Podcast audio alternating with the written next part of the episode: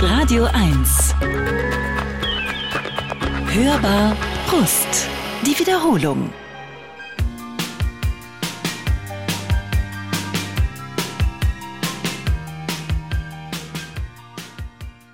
Herzlich willkommen zu Hörbar immer sonntags zwischen 14 und 16 Uhr.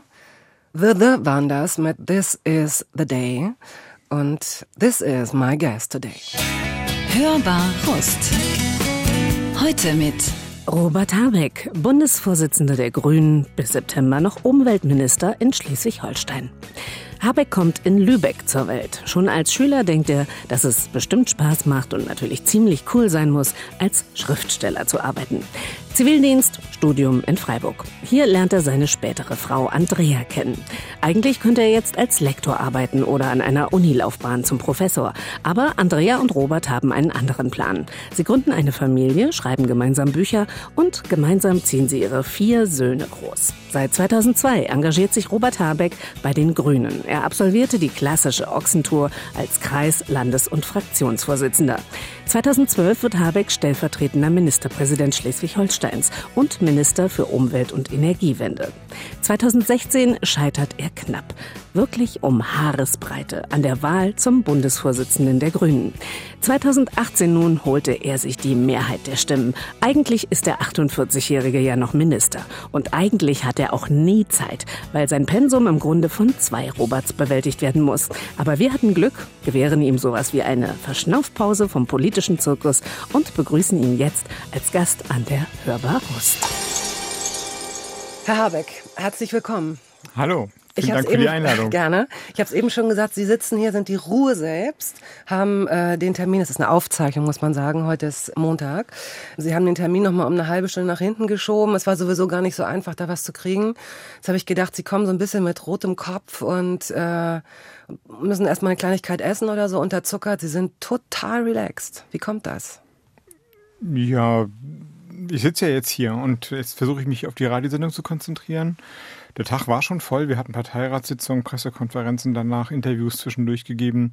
Aber man lernt, dass man sich jeweils auf den Moment konzentriert und nicht so viel drüber nachdenkt, was als nächstes kommt und als übernächstes, sondern ähm, Schritt für Schritt vorgeht. Und äh, so ist es jetzt hier und ich freue mich, hier zu sein. Ich freue mich auch. Ich dachte, Politiker müssen so strategisch nach vorne denken. Also dieses für den Moment denken und leben. Wann haben Sie das gelernt? Nee, wir denken auch strategisch nach vorne oder ich tue das. Es gibt schon, äh, wenn ich ähm, Zeit habe, male ich mir drei Jahre bis zur nächsten Bundestagswahl richtig auf und versuche mir die Punkte zu merken, wann was wie erreicht sein muss. Also nicht nur Terminpunkte, wann ist das Grundsatzprogramm abgeschlossen oder welcher Parteitag ist da, sondern quasi dramaturgisch das zu entwickeln. Wann muss man eigentlich wirklich in die Offensive kommen?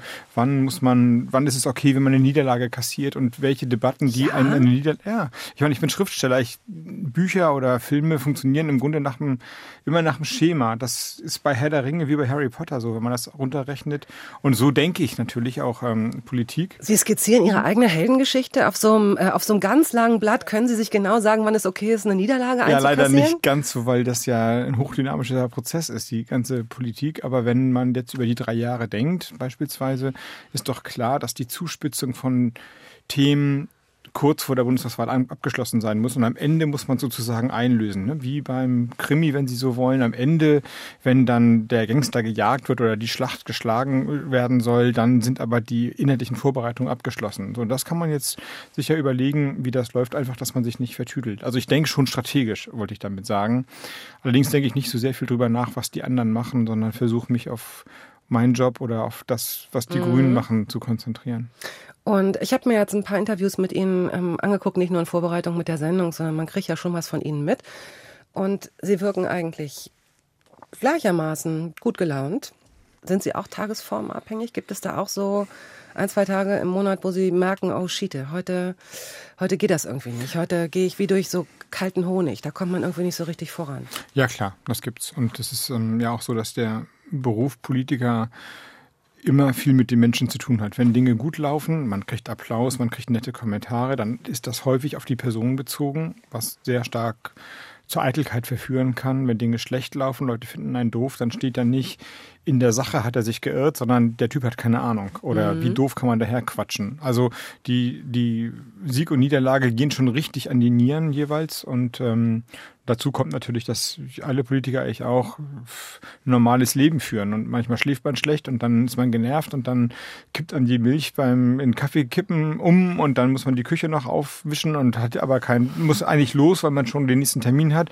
Und dann weiß man, wenn man nach Hause kommt, gibt's Ärger, weil man die Milch nicht weggewischt hat. Das passiert halt auch. Und das Bad ist nicht sauber gemacht und so, der ganze Kram des Lebens geht ja weiter. Ähm, das ist normal, ist ein normaler Beruf, aber insgesamt macht es mir Spaß. Und das ist vielleicht, also ich bin genauso gut und schlecht gelaunt wie alle anderen Menschen, aber die Sinnfrage, die stellt sich nicht, mhm. weil es ein Privileg ist, seine Gegenwart mitgestalten zu können. Haben Sie eine Hemmschwelle, sich eine Haushaltshilfe zu nehmen?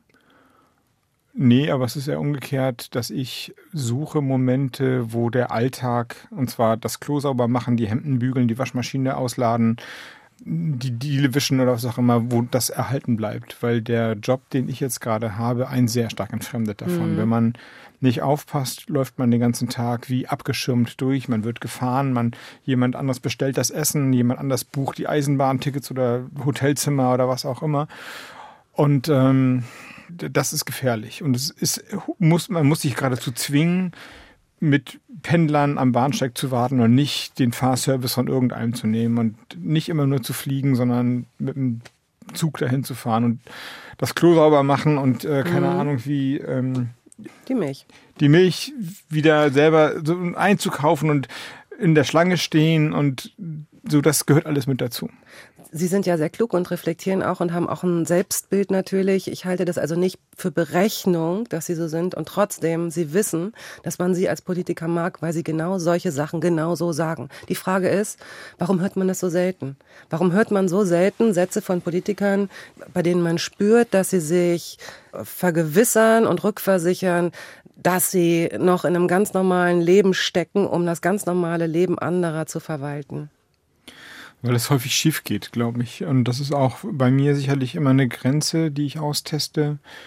Man konnte das bei diesem Martin Schulz Buch ähm, sehen. Ich weiß nicht, ob das bekannt ist, aber Martin Schulz hat einem Journalisten erlaubt, bei seinem Bundestagswahlkampf ihn mhm. direkt zu begleiten und der durfte ungefiltert alles aufschreiben, was er erlebt hat nach der Bundestagswahl. Und dieses Buch ist einerseits fantastisch, weil es so eng an eine an die politische Wirklichkeit rangeht und andererseits so, man, man kriegt Peinlichkeitsschübe, wenn man es gar nicht wissen will, weil es so persönlich ist. Alle Schwächen, alle Intimitäten werden da eins zu eins seziert. Und gerade wenn man Politiker ist, lebt man mit dem Ruf, er weiß es besser. Die, man will irgendwie aufgucken zu den Politikern. Einerseits will man sie als Menschen haben, andererseits will man, Mann heißt... Paradox. Ja, Leute, die die Tagesschau gucken, die Illusion haben, dass die irgendwie alles im Griff haben. Und wenn man jetzt permanent sagt, ich hab, bin immer schlecht gelaunt, mir kippt immer die Milch um und eigentlich hasse ich öffentliche Auftritte und ich hasse meine Partei und so ist dieses Schulzbuch geschrieben, dann will man es irgendwie auch nicht hören. Ich meine, ich will auch nicht hören, dass der Zugschaffner im ICE permanent mit der Müdigkeit kämpft oder die Erzieherin oder kein, oder die Lehrerin meiner Kinder keinen Bock auf Kinder haben. So, und deswegen gibt es immer eine Grenze zwischen, was lässt man zu und was nicht. Und ich glaube, die meisten Politiker, es gibt eine Verführung, nichts zuzulassen, weil man sich dann nicht angreifbar macht.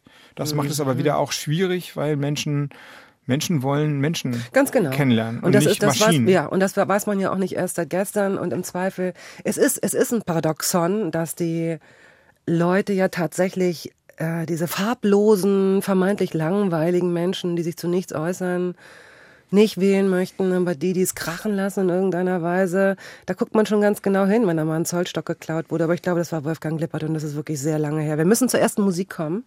Ja? Haben Sie mal was gestohlen? Als Kind bestimmt, oder? Och, wahrscheinlich beim Murmeln spielen, oh. den Nachbarkindern oh, die süß. Murmel heimlich die Milchmurmeln, kennen Sie die noch? Ja, da war ich Nein, mal scharf ich dachte, dass Aber ich kann mich jetzt nicht daran erinnern, dass ich die Murmel wirklich geklaut habe. Was ist Nur, denn eine Milchmurmel? Es gab so weiße. Murmeln sind normalerweise Glasmurmeln mit so Schlieren drin. Ja. Und dann, als ich jedenfalls, wie alt muss ich gewesen sein, sechs, sieben, acht Jahre, also als man Murmeln gespielt hat, immer mit der Hacke ein Loch in den Schulhof. Wir hatten damals noch Erdschulhof und nicht geteert gebohrt habe.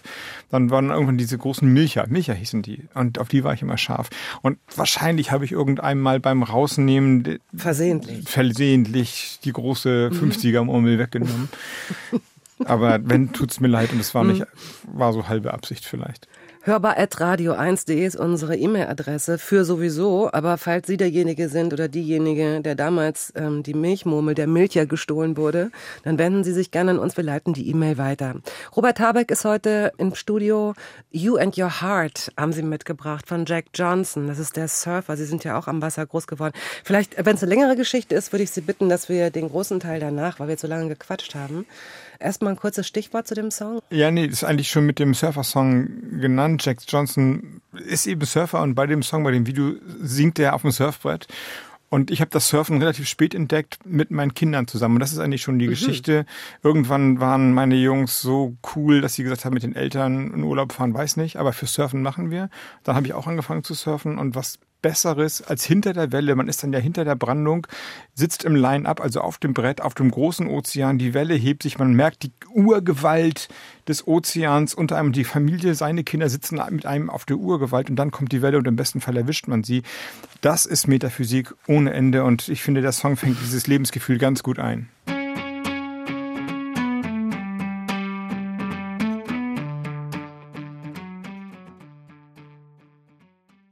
Der Bundesvorsitzende vom Bündnis 90 Die Grünen ist heute da. Dr. Robert Habeck, man muss es ja mal sagen. Und auch nur Teil einer Doppelspitze, müssen nicht Sie allein. nicht sagen. Müssen einmal, Sie nicht sagen. einmal habe ich es gesagt. Den Doktor, ich bin nicht Zahnarzt. Ach, ist das so? Ist das so, dass man, dass man Mediziner sein muss? Nein, Leute sind manchmal, haben ja auch viel dafür investiert für ihren Doktortitel und ihre Arbeit. Für mich war das einfach eine Fortsetzung der, ich war noch nicht fertig mit der Uni, aber da will ich mir nichts drauf ein. Habe ich ja auch nicht gesagt. Nee, haben Sie nicht, aber Sie können gerne Robert sagen. Sie können gerne Robert. Aber morgen wieder Herr Habeck, bitte. Heute können Sie gerne Robert sagen. Gut, dann sitzen wir uns und Sie sagen Bettina, ja? So, so weit kommen wir uns Wenn entgegen. Sie das wollen. Oh, das ist schön. Ja, das gefällt mir sehr. Ich habe vorhin schon gesagt, ähm, ich weiß nicht, ob sich das mitteilt. Ich habe mich total auf diese Sendung gefreut. Und leider habe ich aber heute so eine Matschbirne. Ich bin ein bisschen krank und meine Gedanken, ich komme mir vor, als wäre mein Gehirn in so einer in so einer Souterrain-Wohnung, in der ganz lange auch die, äh, die Fenster nicht geputzt wurden. Also das wenige Licht, das normalerweise reinkommen würde, dringt nicht durch. Aber Sie haben mir von vornherein gesagt, das ist gar kein Problem, weil als Politiker können Sie ja sowieso eigentlich immer tolle Antworten geben, auch wenn die Fragen so, also so formuliere ich es jetzt. Ja, aber ich ne? habe nicht gedacht, dass Sie das in der Sendung gleich wiederholen. Das sowas soll man ja nicht sagen. Aber Wir Fenster, haben noch- aber Fensterputzen wir- wir wird gemeinhin unseren- überschätzt, wenn ich das mal sagen darf.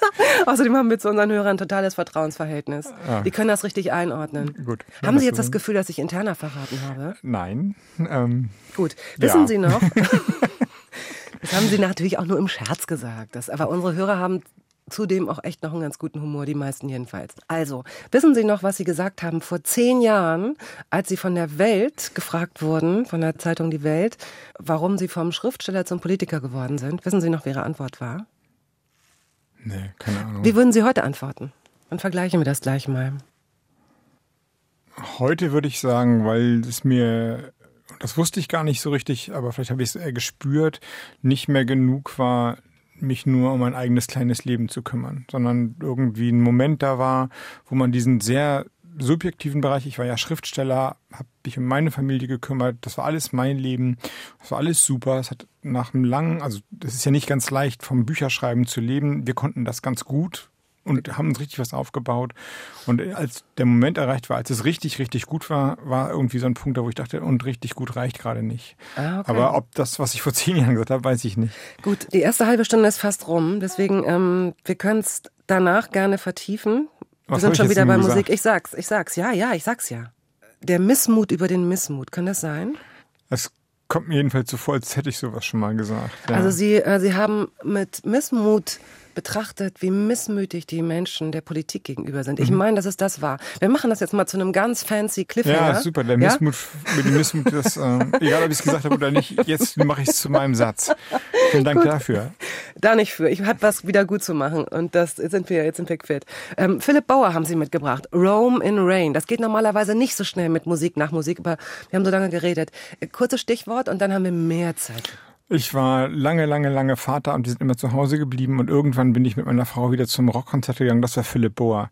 Und ähm, obwohl Freunde von mir den früher immer gehört haben, ich nicht. Und das war so ein geiles Konzert. Die Leute sind völlig ausgerastet mit zwei Schlagzeugen auf der Bühne. Und ich habe jetzt eher einen gemäßigten Song mitgenommen und Roman Rain ist halt ein sehr poetischer, aber noch mit viel Drive vorgetragener Song. Und das ist die Erinnerung an ein Konzert, das mir die, die Haare weggeblasen hat.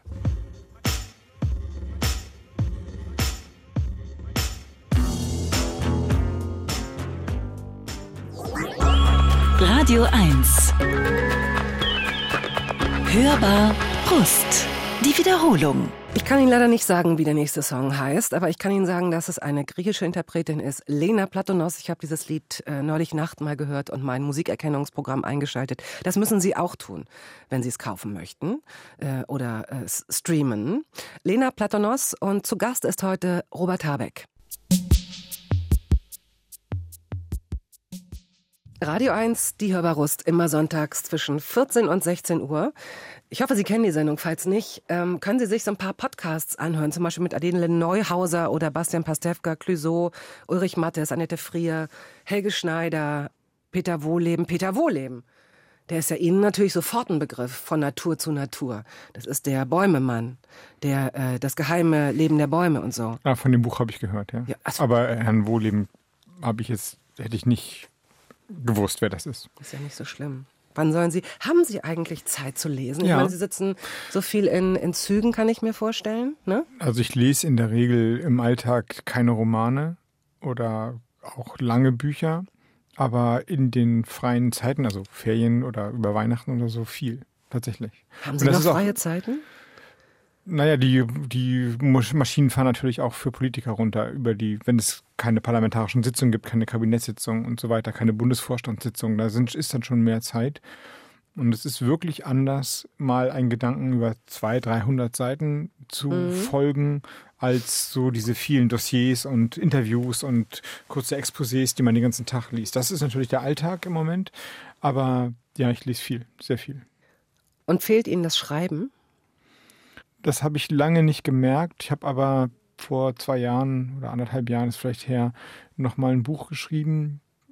Einfach weil ich hatte so viele lange Zugfahrten, die Verlage hatten schon lange gedrängelt und es passte mir ganz gut in meine Strategie, wenn ich so reden darf. Und da habe ich gemerkt, wie gerne ich das mache. Und ähm, ja, inzwischen ist es so, dass ich auch wieder wirklich ein Bedürfnis hätte, mal eine lange Distanz zu schreiben. Also nicht nur reden oder Interviews oder irgendwas, kleine Beiträge, irgendein Blog oder so, sondern mal, wenn mir einer jetzt sagen würde, du kriegst ein Jahr, schreib einen Roman, ich würde mich total freuen. Aber muss noch ein bisschen warten. Stünde die Geschichte schon, hätten Sie was im Kopf? Ja. Und ist das, das muss Ihnen wahrscheinlich ein gutes Gefühl geben. Es ist wahrscheinlich so eine, so eine Ja, äh, Ja, Nein, rhetorische Frage. Aber als Politiker diese Art von Exit zu haben, ich meine, Sie könnten theoretisch auch äh, die Fleischerei Ihres Vaters übernehmen, wenn Sie ein anderes äh, Leben, aus einem anderen Leben kommen würden. Nun haben Sie vorher als Schriftsteller gearbeitet, auch recht erfolgreich, wenn auch nicht immer alleine, sondern mit Ihrer Frau. Wir haben es ja vorhin schon erwähnt und werden das auch gleich, glaube ich, nochmal vertiefen. Aber es ist eigentlich, verleiht einem das wahrscheinlich so eine gewisse, vielleicht hat das was mit ihrer Lässigkeit zu tun, dass sie wissen, wenn dieser Dampfer von ihnen nicht mehr gelenkt werden will oder sie keinen Bock mehr haben, diesen Dampfer zu lenken, dann können sie, ich will nicht sagen in ihr altes Leben zurück, weil zurück will man da ja nicht, aber diesen Exit haben sie, oder? Ja, wobei ein Buch auch geschrieben werden muss, dann müsste ein Verlag das gut finden, dann muss es verkauft werden. Also ob damit dann Geld zu verdienen ist, ist ähm, völlig ungewiss, was natürlich auch wiederum ein Teil der Attraktion ist, dass man vor allem für sich arbeiten muss. Also weil es eben einfach keine Garantie gibt, was am Ende dabei rauskommt. Das hat eben, das Risiko ist eben auch Freiheit. Das, glaube ich, macht die Faszination schon aus.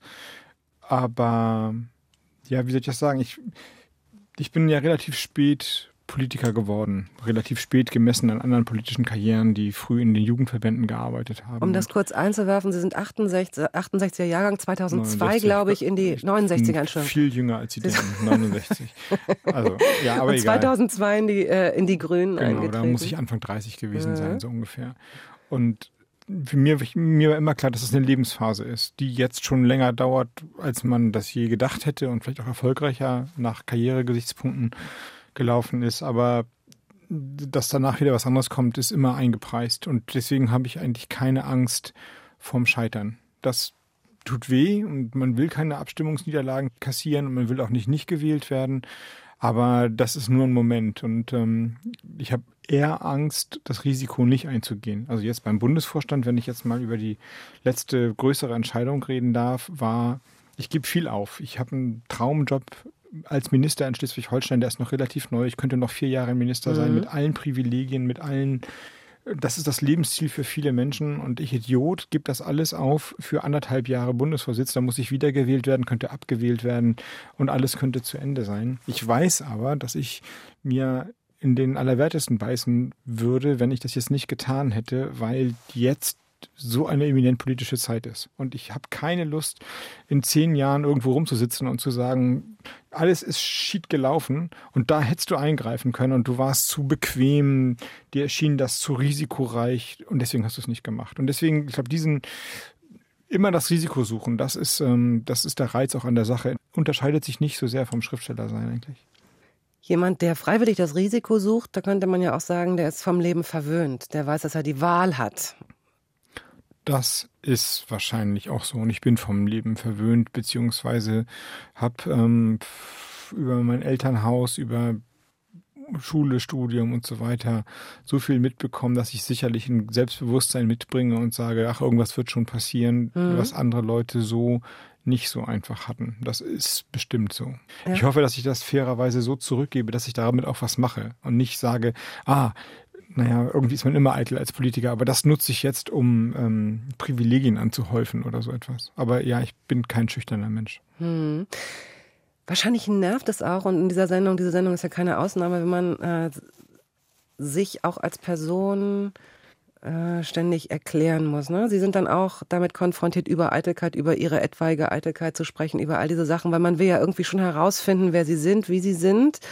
Und Sie strahlen eine große Glaubwürdigkeit aus, sie halten viele ihrer Reden frei, sie schreiben auch, glaube ich, die meisten ihrer Reden selbst, vielleicht auch alle. Ich glaube, dass diese Kleinigkeiten wirklich auch zu einem Entfremdungsprozess vieler Wähler, noch Wähler oder Ex-Wähler geführt haben, die das, die wirklich das Gefühl haben, das ist doch gar nicht glaubwürdig. Also jemand, der ständig irgendwie aufs Blatt gucken muss, um sich irgendwie zu artikulieren. Man, spürt, man hat ja auch irgendwie ein Gespür dafür, ob jemand meint, was er sagt oder ob er sich in so Hülsen bewegt. Haben Sie das Gefühl, dass, äh, dass Sie das beibehalten können? Ja, das Gefühl habe ich. Das Wissen habe ich nicht, weil ich natürlich irgendwie, als ich jetzt Bundesvorsitzender wurde oder für die Spitzenkandidatur kandidiert habe, ungefähr vier Millionen Mal gehört habe, oh, Berlin ist so ein Moloch und die sind alle so hintertrieben und da wollen alle nur das Böse und so weiter. Haben das Jetzt, die Leute im Norden gesagt oder nee, haben das, das die Leute in Berlin die Berliner gesagt? vor allem über sich selbst gesagt. Ah, du unterschätzt dich da aus der Provinz kommt und du glaubst, es geht alles Aha. so einfach und hier so einen geraden Ball zu spielen und dann klatschen alle und so. Deswegen, nee, ich weiß überhaupt nicht, ob das ähm, gut geht. Und ähm, ich merke natürlich auch als Minister in Schleswig-Holstein, einem kleinen Bundesland, wie sehr so ein Apparat nach seinen Regeln versucht, einen zu formen. Habe ich ja vorhin schon gesagt, als wir über den Alltag redeten, mhm. keine Ahnung, Wäsche legen oder mhm. Toilette sauber mhm. machen oder so etwas.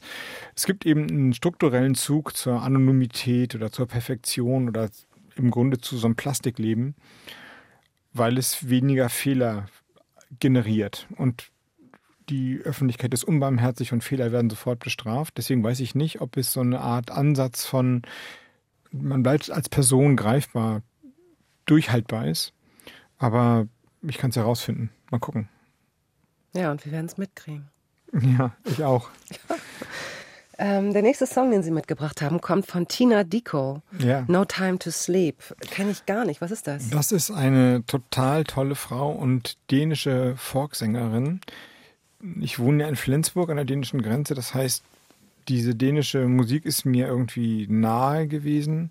Und ähm, Tina Diko ist wahrscheinlich die dänische, sowas ähnliches wie Judith Holofernes von Wir sind Helden in Deutschland oder so. Die kennen da alle. Und in Deutschland eben nicht so viele und deswegen habe ich sie mitgebracht. No Time to Sleep ist außerdem ein, hat einen fantastischen Text. Wenn man genau zuhört, wird man wissen, warum ich den mitgebracht habe.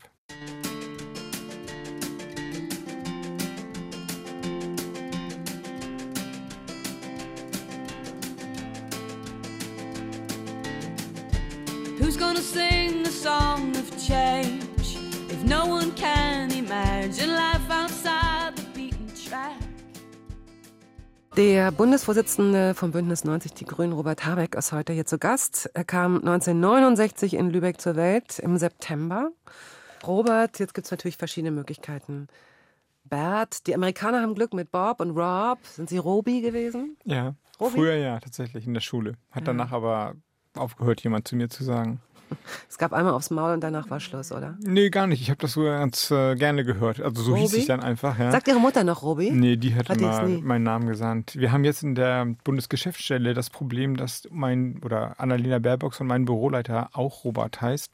Und dummerweise heißt er auch noch Heinrich mit Nachnamen. Also Ah, äh, auch noch, man hätte nicht sagen können Robert H.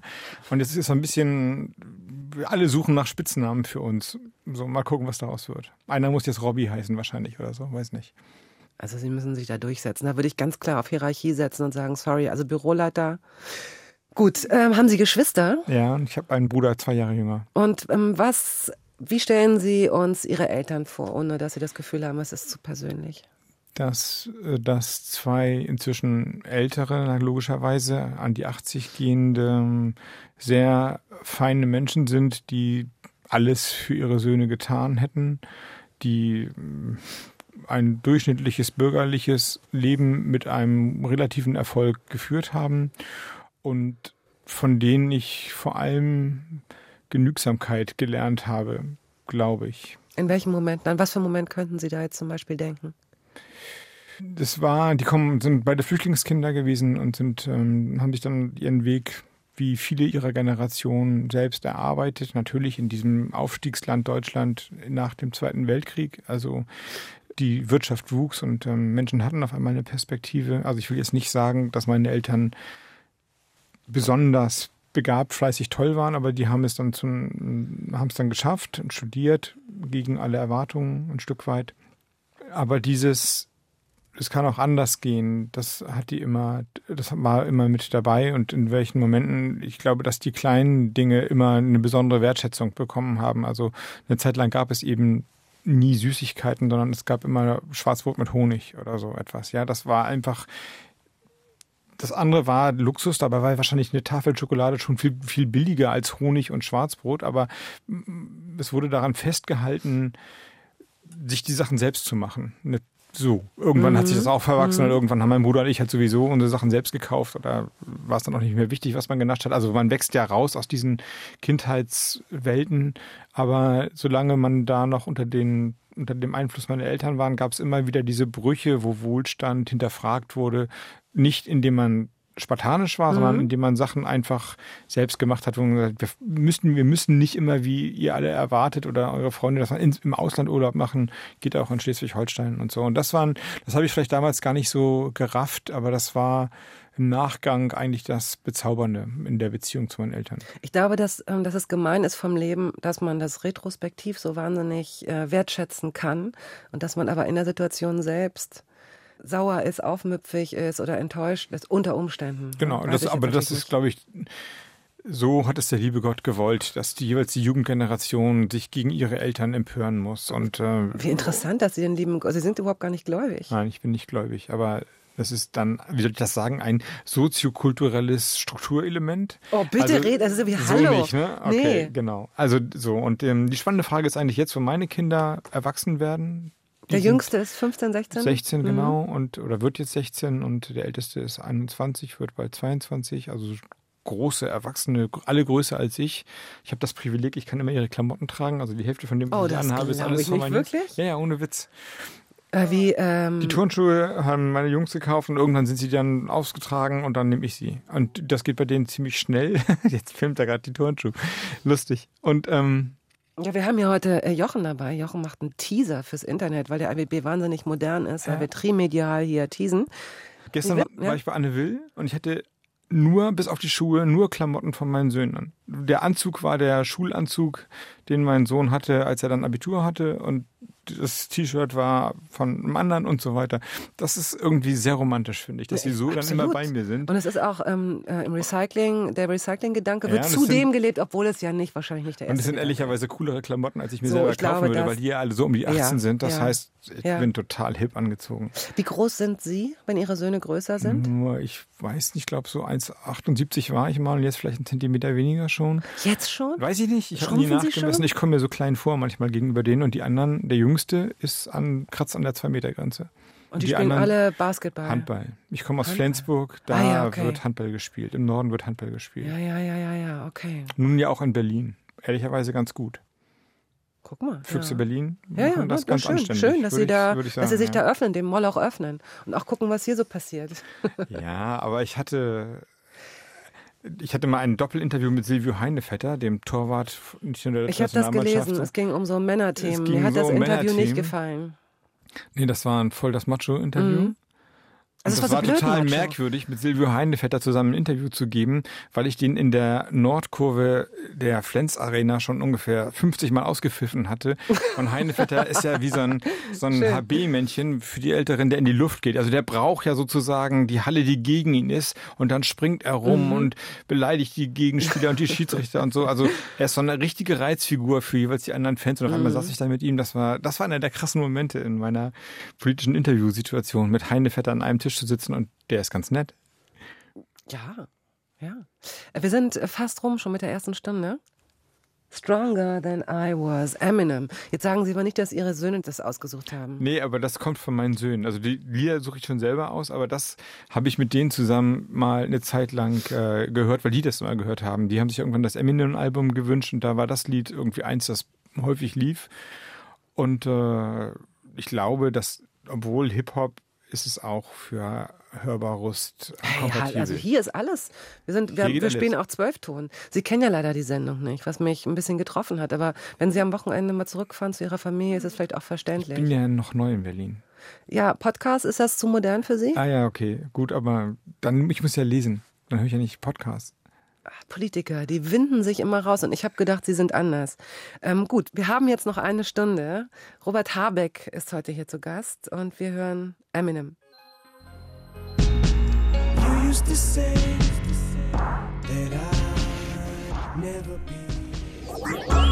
Radio 1. Hörbar Brust. Die Wiederholung. Mit Joe Bataan geht es los. Woman Don't Wanna Love Me. Das ist ein Song, als es noch illegale Musiktauschbörsen gab. Das ist so lange her, dass es verjährt ist.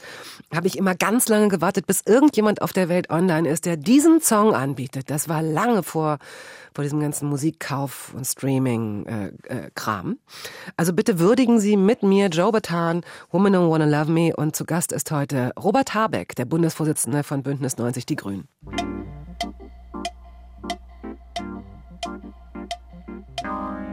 From the hills of California to the shores of the East River, California Rhythm Section.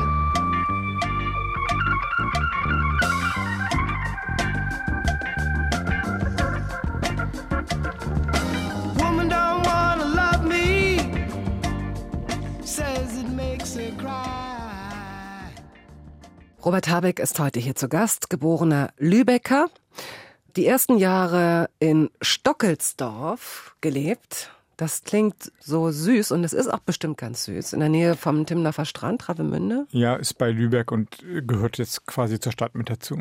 Und ist das so süß, wie man denkt? Weiß ich nicht, ich bin ja mit drei oder vier weggezogen so, und kann und mich nur daran erinnern, welche Farbe das Nachbarauto hatte, komischerweise. Nee, einmal noch das Grab meiner Großmutter besucht und das war's dann. Und welche Farbe war es? So beige. Hat er immer Man würde sagen, Sitz, wie heißt das Sofa, Sofafarben für alte Leute. Ocker. Ocker beige. Ja, das ist es genau doch schon. So. Mhm. Dass Sie sich daran erinnert haben. Und Ihre Eltern, das Auto Ihrer Eltern? Ja, heute haben die so ein Metallic-Ding wie alle. Und äh, früher gab es mal ein schickes rotes Auto. Französischer Bauart. Das war cool. Oh, guck mal. So, dann ging es nach Heikendorf bei Kiel. Ja. Von da aus kann man die Fähre sehen, Kiel-Oslo. Genau, das ist eigentlich mein Heimatort. Da bin ich groß geworden. Da habe ich die Zeit dann eben von vier bis 18 bis zum Abitur verbracht. Da bin ich geprägt worden und das war damals ein Ort im Umbruch. Am, als ich, wir da hingezogen sind, gab es noch Bauernhöfe im Dorf und die Kühe sind nachmittags eingetrieben worden, quer über die Dorfstraße mit Kuhfladen auf der Straße. Und als ich da weggegangen bin und wenn ich das jetzt besuche, ist es quasi eine Vorort von Kiel geworden. Mhm. Aber das war eine starke Jugend mit dem Strand und äh, Leben draußen sozusagen. Und das habe ich auch voll mitgenommen. Also die, die letzten zwei Jahre vom Abitur habe ich im Sommer jedenfalls am Strand gelebt. Wir sind direkt vom Nachts da pennen, was man natürlich nicht durfte, zum Englischunterricht gefahren und wieder zurück und äh, nicht mehr geduscht, sondern nur noch im Meer gebadet. Das war eine gute Zeit. Ja. Sind Sie gut im Erinnern? Von bestimmten Momenten, glaube ich, ja. Erinnern hat eine eigene Poesie und ich glaube, dass solche Momente das ist, glaube ich, das, was Leute meinen, wenn sie immer Heimat sagen, dass man Halt hat in solchen Momenten und so ein bisschen imaginiert, die Zukunft soll so sein wie die Kindheit, also Schwarzbrot und Honig oder Salz mhm. auf der mhm. Haut oder mehr Wasser, dass die Sonne trocknet und das sind auch meine Hoffnungen für die Zukunft. Und haben Sie das Gefühl, dass die Menschen in dem Punkt desillusioniert sind? Dass sie das Gefühl haben? Nee, ich glaube, dass dieses, ich glaube, es wird stärker wieder, dass Menschen Momente suchen, die ihnen Halt geben, die ihnen was bedeuten. Und ich lese darin ein Stück weit eine Gegenreaktion gegen so eine ökonomische Welt, die alles nur noch nach Rationalität beurteilt oder nach Geldwert beurteilt und nach Anzahl von Freunden bei Facebook oder Twitter, Followern und so weiter. Und ähm, das finde ich eigentlich ganz hoffnungsvoll. Das ist so eine Art ich kann das gar nicht mit Zahlen und Fakten belegen, vielleicht täusche ich mich auch, aber mein Gefühl ist, dass viele Leute eigentlich äh, genug haben von dieser Hochgeschwindigkeitsgesellschaft und sagen, gib mir mal ein bisschen Pause wieder.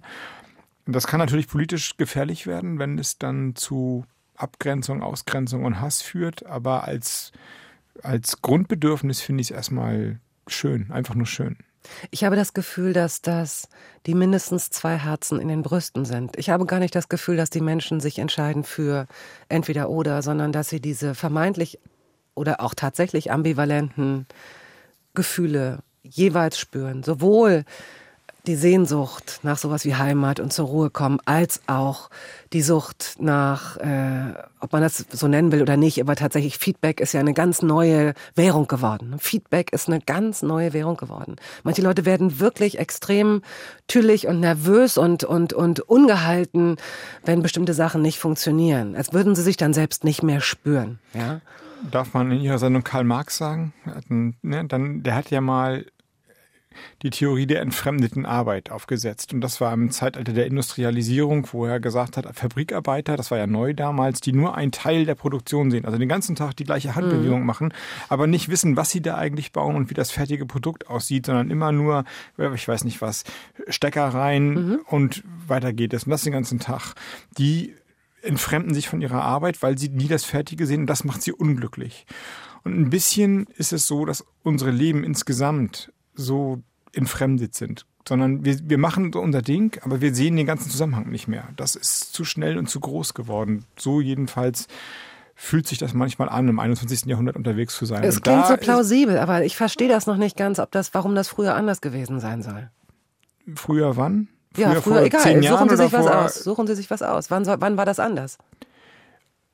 Naja, natürlich war es vor Jahrhunderten anders und vor Jahrzehnten anders, aber auch vor, selbst vor fünf oder vor zehn Jahren war es anders, weil bestimmte, äh, die Welt ist schneller geworden durch die Digitalisierung. Also ähm, Briefe schreiben war was Haptisches, es gab Papier und jetzt kriegt man ähm, WhatsApp-Nachrichten. Und das ist nicht das Gleiche und man durchschaut sozusagen das Universum nicht mehr. Früher konnte man sich vorstellen, wie der Mensch am Schreibtisch gesessen hat. Heute weiß man gar nicht mehr, in welcher Situation er wie was gemacht hat. War er im Beruf, hat er das neben der Bürotätigkeit gemacht oder hier aus dem Studio raus oder was auch immer.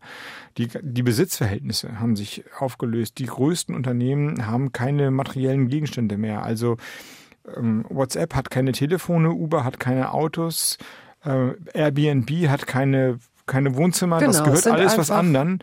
Und mhm. dadurch, und wir sind Teil von dieser Gesellschaft und die hat ja auch viele Qualitäten, so wie ja auch die Industrialisierung Menschen befreit hat von Feldarbeit, wenn man so will.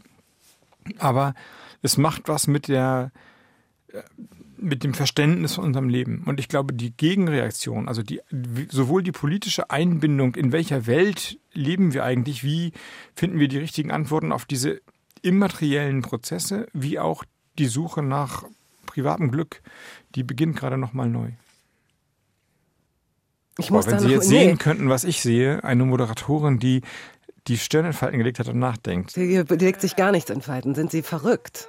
Aber das, äh, Nein, es waren Falten, weil ich möchte tatsächlich darüber nachdenken, äh, denn reflexhaft springe ich sonst auch gerne auf diese andere Seite, ja, und und und halte auch gerne fest, äh, wobei sie ja gar kein Festhalter sind. Sie sind ja eigentlich jemand für für sie, für sie ist ja auch äh, linke Politik äh, ein sich reinschmeißen in die Veränderung, um es jetzt mal mit meinen Worten zu sagen. Aber ich habe gerade gemerkt, dass sich in mir so ein Unwohlsein geregt hat, als sie sagten, ja, und so eine, so eine WhatsApp, die ist dann einfach so zwischen Tür und Angel und, und dieses Romantisieren, dass man glaubt, okay, früher hat jemand mit seinem Federkiel oder Gänsekiel und hat dann sich an den Tisch gesetzt und sich Zeit genommen. Heute könnte man sagen, gut, aber was für eine, was für eine Unmittelbarkeit, äh, wie schön, dass jemand von einer Sekunde zur anderen Ja. plötzlich jemanden bedenken kann, eine Nähe herstellen kann, dass ich plötzlich über FaceTime in, in 18 Minuten sagen kann, hey Robert, wir sitzen uns zwar noch, aber kriegst du deinen Zug? Äh, haben wir das geschafft? Und das hätte früher nicht stattfinden können. Das kann eine Art von Nähe und von Verständnis äh, herstellen, die es früher niemals gegeben hätte. Genau, das ist unstrittig so. Ich glaube auch, dass technische Entwicklungen weder gut noch schlecht sind, sondern einfach Möglichkeiten darstellen, die man ergreifen kann oder nicht ergreifen kann. Ich selbst lebe ja so. Ich habe mit meinen Kindern eine Messenger-Gruppe. Also wir die kommunizieren digital, die sind ja nun bunt in der Welt verstreut. Und das ist super intensiv und super intim. Und ich weiß, was die so machen. Und ich höre aus ihrem Geschreibe ihre Sprache und ihren Humor und ihre dummen Sprüche und ihre alles ist da, das ist sehr, sehr dicht. Ich lebe aber auch in einer anderen Welt, wie alle anderen Menschen auch, wo am Tag 300 E-Mails kommen, wo man mit Twitter-Meldungen nicht Ja, geworfen wird und so weiter. Das heißt, es gibt natürlich beides. Diese technischen Möglichkeiten sind, ich würde die gar nicht missen wollen. Und ich finde es auch prima, dass man nicht mehr vorher sein Zugticket buchen muss, sondern das auf dem Handy machen kann und dass ich mich in fremden Städten zurechtfinden kann, ohne immer einen Stadtplan dabei zu haben. Alles super, das sind Vorteile. Aber auf der anderen Seite macht es eben das Leben schneller und manchmal auch, wie soll ich sagen, überstülpt es einen so ein Natürlich. bisschen. Es ärgert mich ein bisschen, dass man es dann doch immer wieder an dieser technischen Diskussion festmacht, weil es geht nicht anders, man kann es davon nicht lösen, denn ich finde es viel interessanter, ob äh, tatsächlich ganz andere Räume aufgehen, die die man früher vielleicht vermisst hat oder sie nicht vermisst hat, weil man sie nicht kannte. Aber ähm, vielleicht liegt es auch einfach daran, dass ich ein bisschen Fieber habe, dass ich meine eigenen Gedanken gerade nicht verstehe und ihre schon mal gar nicht. Ich muss da nochmal drüber nachdenken. Nein, wir sind doch beide auf dem gleichen Weg, wenn ich das verstehe. Das Medium verändert Botschaften. Die Welt vor dem Buchdruck war eine Welt als nach dem Buchdruck. Der Buchdruck ist eine fantastische Möglichkeit. Wir sind dadurch kulturell reicher geworden. Die hat aber auch Menschen verändert. So. Ja. Und äh, jetzt sind wir noch mal in einer anderen Zeit. Ja, wir, wir müssen jetzt erstmal Musik spielen und dann, wie in so einer kleinen Schneekugel, setzen sich dann die Gedanken und danach habe ich das verinnerlicht. Ähm, Santi Gold, Desperate Youth und danach sagen Sie, warum Sie den Song ausgesucht haben, ja? Okay.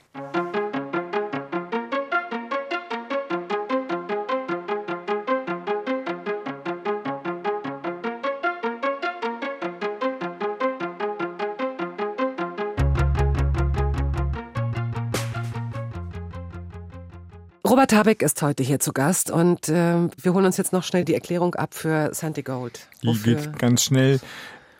Wenn sich um Weihnachten rum die Familie sammelt und das Jahr zu Ende ist, dann gibt es so einen starken Moment, man macht eine Flasche Sekt auf, man steht so rum und wir hören eigentlich immer Santi Gold. Und das, das ist so ein Stoß ins Herz vor Glück und deswegen habe ich es mitgebracht. Schön. Gut, dann gehen wir zurück ins Herz oder bleiben wir im Herzen, denn ähm, das ist der Platz, in den die Heimat gepackt wird wahrscheinlich von vielen Menschen. Und dieser Begriff Heimat wird ja momentan, ist der groß im Kommen, möchte man fast sagen. Alle möglichen Leute greifen danach und versuchen ihn irgendwie zu besetzen.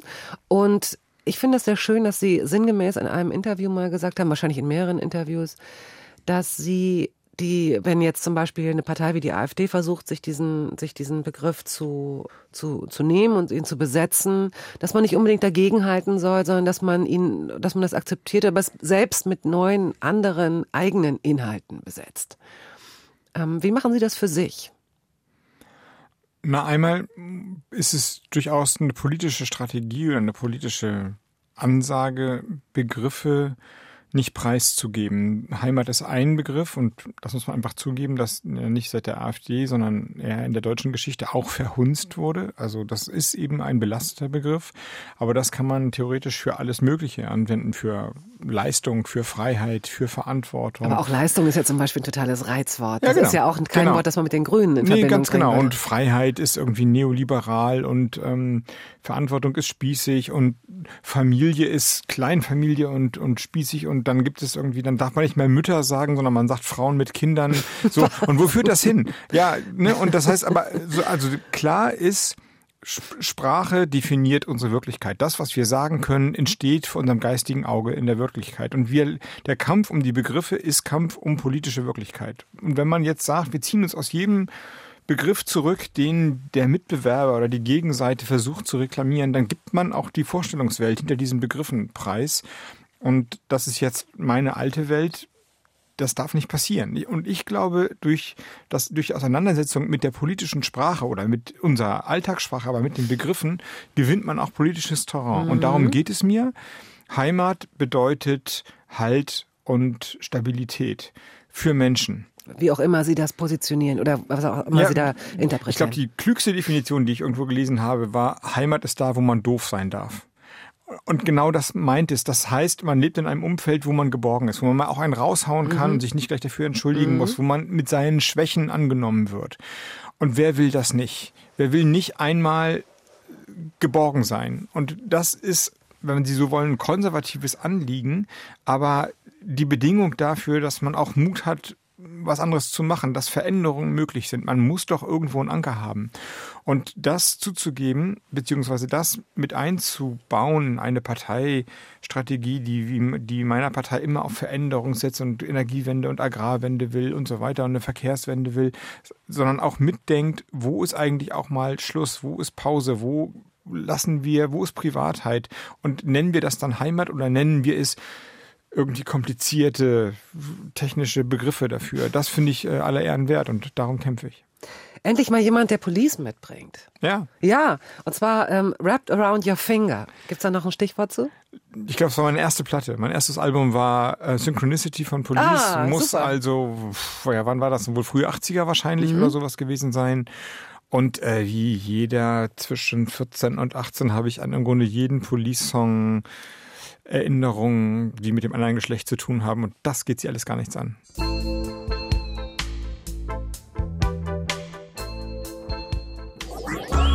Radio 1. Hörbar Brust. Die Wiederholung. Robert Habeck, der Bundesvorsitzende von Bündnis 90 Die Grünen, ist heute hier zu Gast. Das ist die letzte halbe Stunde der Hörbar. 16 waren Sie, als Tschernobyl passierte.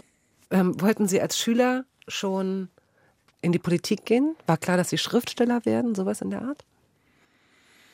Also an den Abend, als Tschernobyl in die Luft geflogen ist oder als das die Nachricht in Deutschland ankam, kann ich mich ganz gut erinnern, weil das ein ganz merkwürdiger Abend war. Wir haben damals Schultheater gespielt. Sommernachtstraum, Shakespeares große romantische Komödie und das entsprach ungefähr meiner Lebenssituation. Das ist ja das Irren der Liebende durch den Wald und dann verlieben die sich immer gegenseitig ineinander und so ungefähr war mein Leben und sollte es auch sein. Also romantischer hätte es nicht sein können und turbulenter. Und man hatte irgendwie das Gefühl, jetzt geht's richtig los. Und dann war das Theaterstück zu Ende und das Premierenpublikum ist rausgegangen. Es fing so leise an zu nieseln und die rissen alle in Panik die Regenschirme hoch und rannten nach Hause. Und das, was ein romantischer Mai, Sommer, Frühlingsabend nach dem Sommernachtstraum hätte sein können, war der Beginn der Katastrophe. Das Gemüse wurde weggeworfen, die Menschen hatten Angst und ich hatte ganz unmittelbar das Gefühl, hier greift eine anonyme Macht in mein Lebensglück ein. Und ähm, ich glaube, ich habe mich gar nicht groß für Politik und Atomkraft und sowas interessiert. Aber das ist, dass da irgendwas passiert, was mein Leben verändert und zwar zum Negativen, das war unmittelbar da. Und das, hat, das ist der Moment gewesen, wo ich dann gesagt habe, da musst du dich auch, glaube ich, um diese Dinge kümmern, die größer sind als dein privates kleines Glück und deine kleinen Verliebtheiten, die du da hast. Und bin ich da nicht zum Politiker geworden, aber sicherlich zum politischen Menschen. Ich würde sagen, an dem Abend. Das mit dem ähm, Wunsch, Schriftsteller sein zu wollen, ist das, ähm, hat das vorher schon in Ihnen gearbeitet? Ja, auch da gibt's wenn ich mich richtig erinnere, eine Anekdote dazu. ähm, Camus?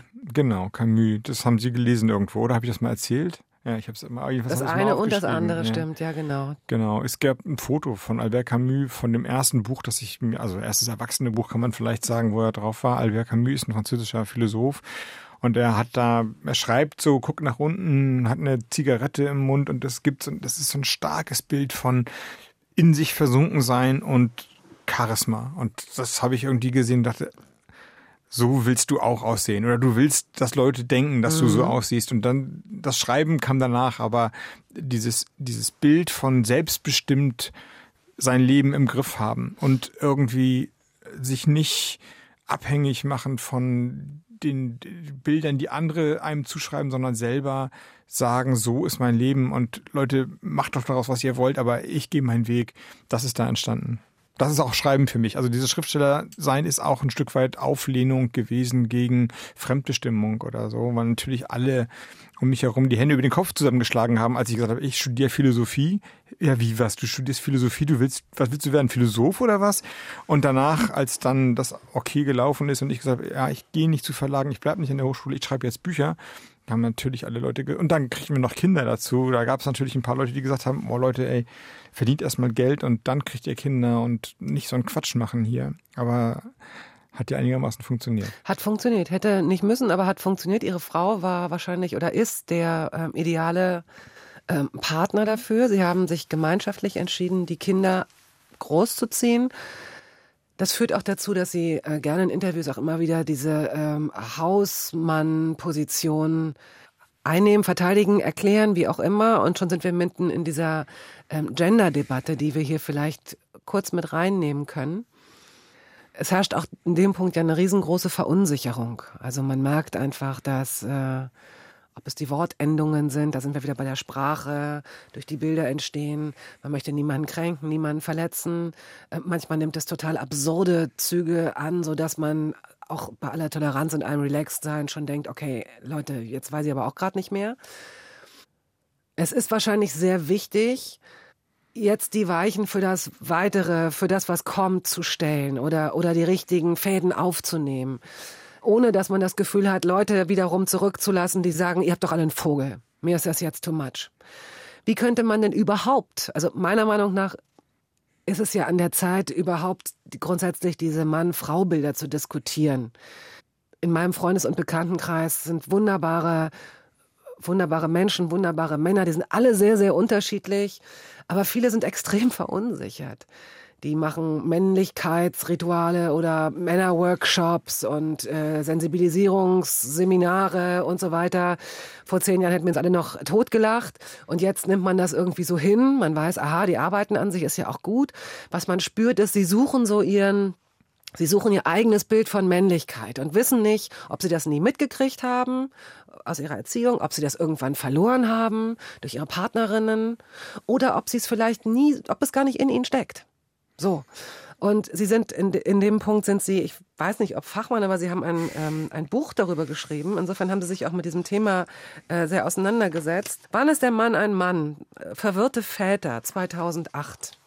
Wie ist denn Ihre Generalantwort darauf?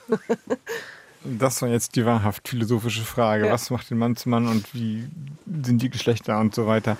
Ja, einerseits haben Sie recht, das wirkt alles total kompliziert und auch sehr angestrengt und ähm, erfasst sicherlich zunehmend auch Männer, jedenfalls in einem bestimmten, sag mal, Milieu oder in einer, also da, wo man drüber nachdenkt, wie Mann und Frau zusammenleben, sind Männer verunsichert. Es ist nicht nur so, dass das eine, dass die Emanzipation eine Frauendebatte ist.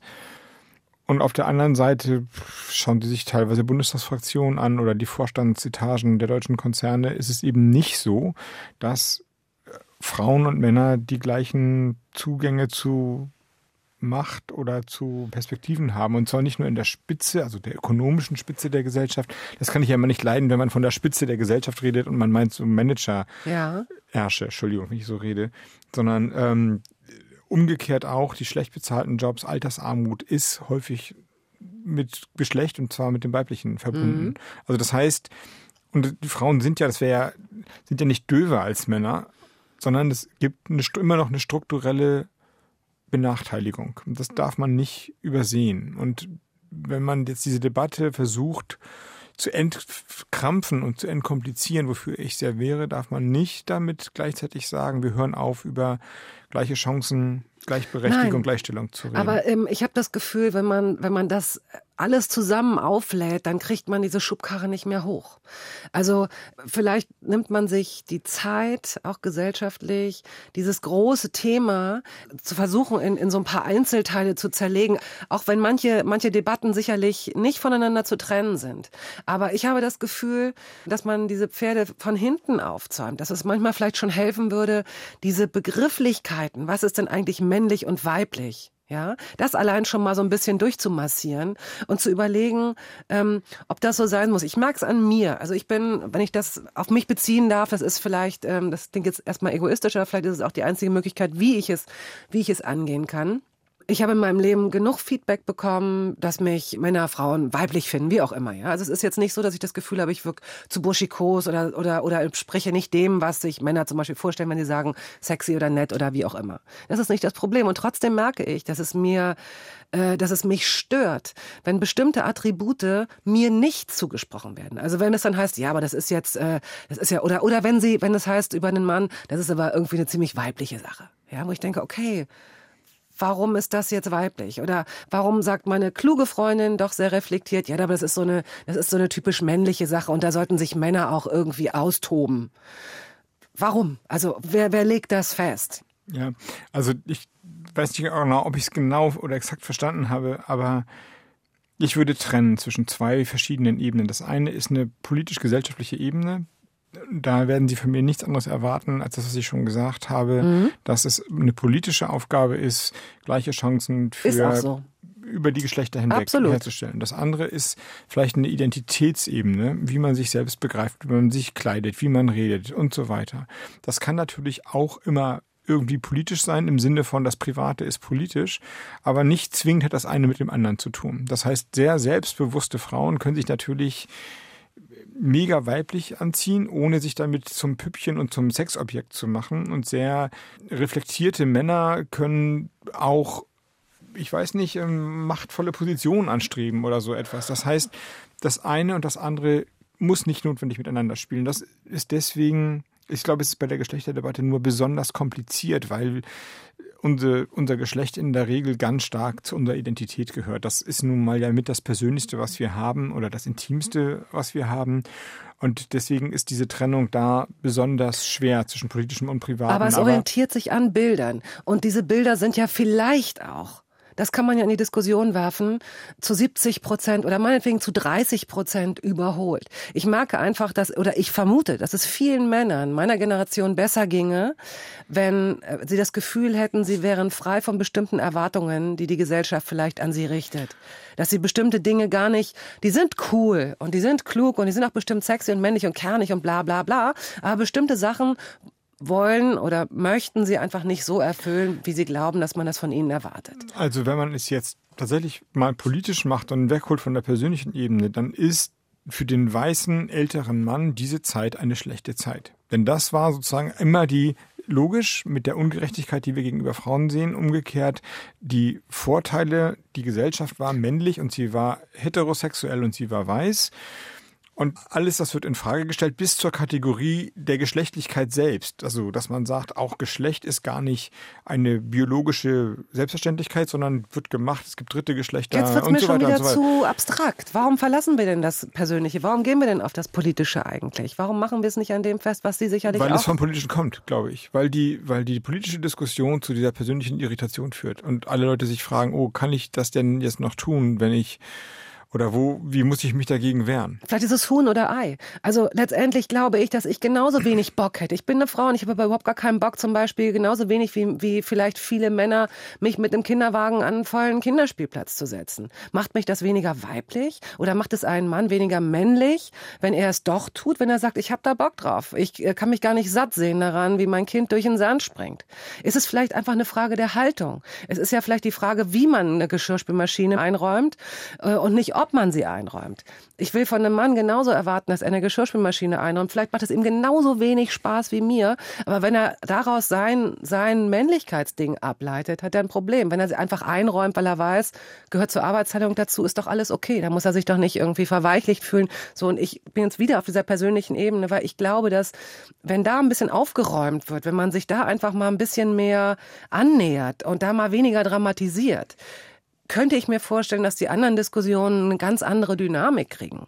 Nein? Doch, ja klar, wenn es so wäre. Nur, das ist jetzt mein Punkt, ist die politische Diskussion, die wir allenthalben haben, ein Machtverlust für das Männlichkeitsbild. Klar. Und man, man verkrampft beim Geschirrspiel einräumen, um im Bild zu bleiben, wenn man gerade erlebt, dass man als Mann nicht mehr eine hegemoniale Stellung hat. Das ist die Konsequenz und deswegen gibt es diese Verunsicherung. Und man spielt auf, auf der privaten Ebene dann das Politische zurück und sagt, aber wenn ich da schon jetzt auf einmal eine Chefin habe, wo kommen wir denn dahin? Wieso denn eine Chefin? Chefin. Wieso denn Chefin? Ja, weil es, so, weil Job es vor meinen Sie jetzt, 30 oder meinen Jahren keine Chefin gab. Okay, ja, okay. ja, und jetzt gibt es Ich war noch in sozusagen. der Küche, Entschuldigung.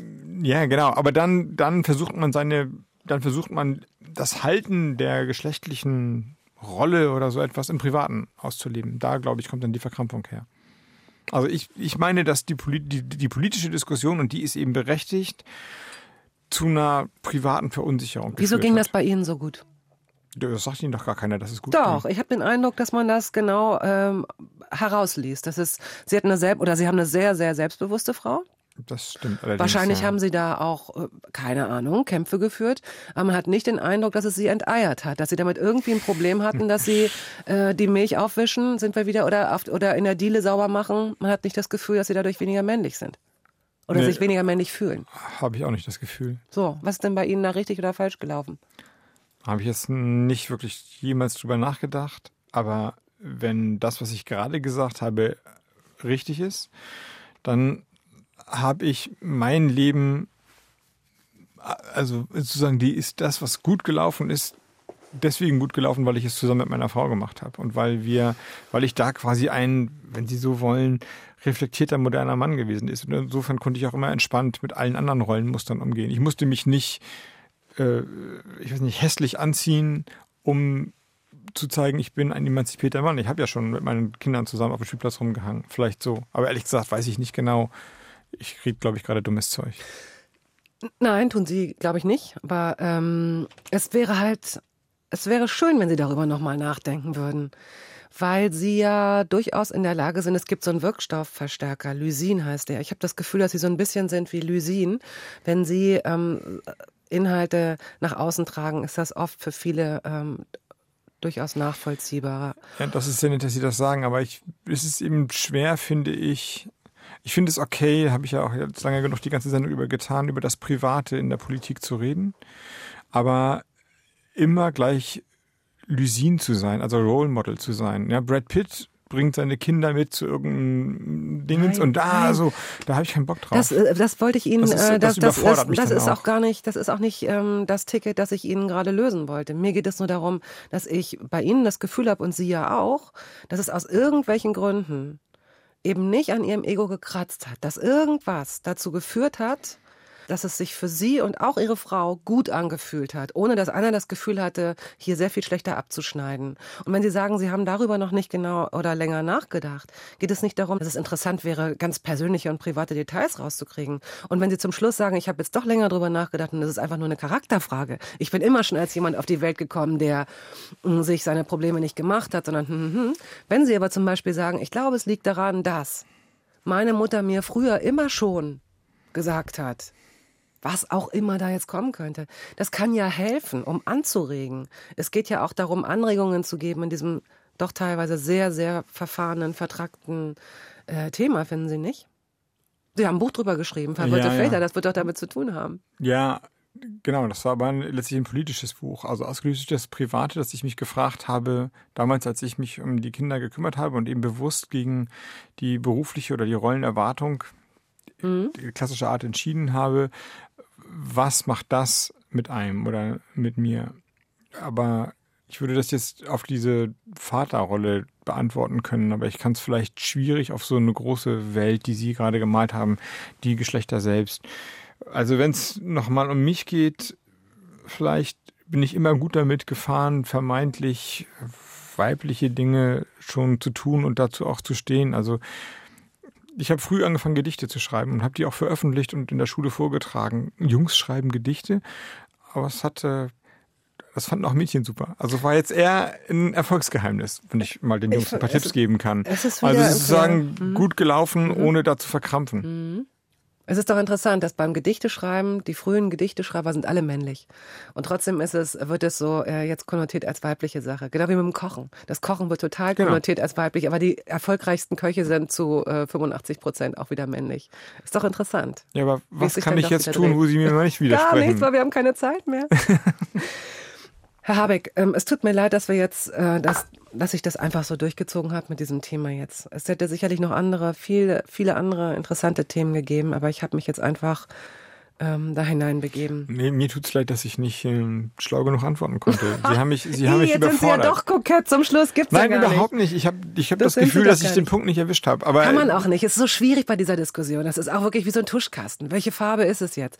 Fangen wir nicht wieder an. Ich danke Ihnen, dass Sie ähm, mitgemacht haben, weil versucht ich, habe mitzumachen. The Proclaimers, ganz zum Ende. I'm gonna be. Wofür steht dieses Stück?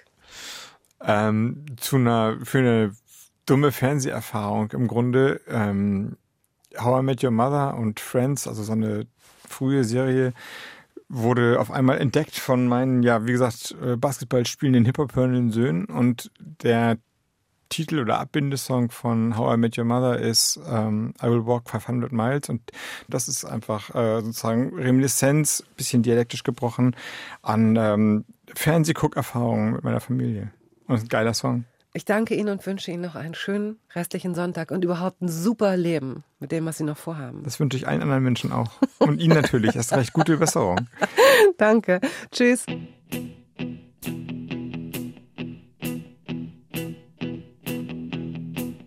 When I wake up, well, I know I'm gonna be, I'm gonna be the man who wakes up next to you.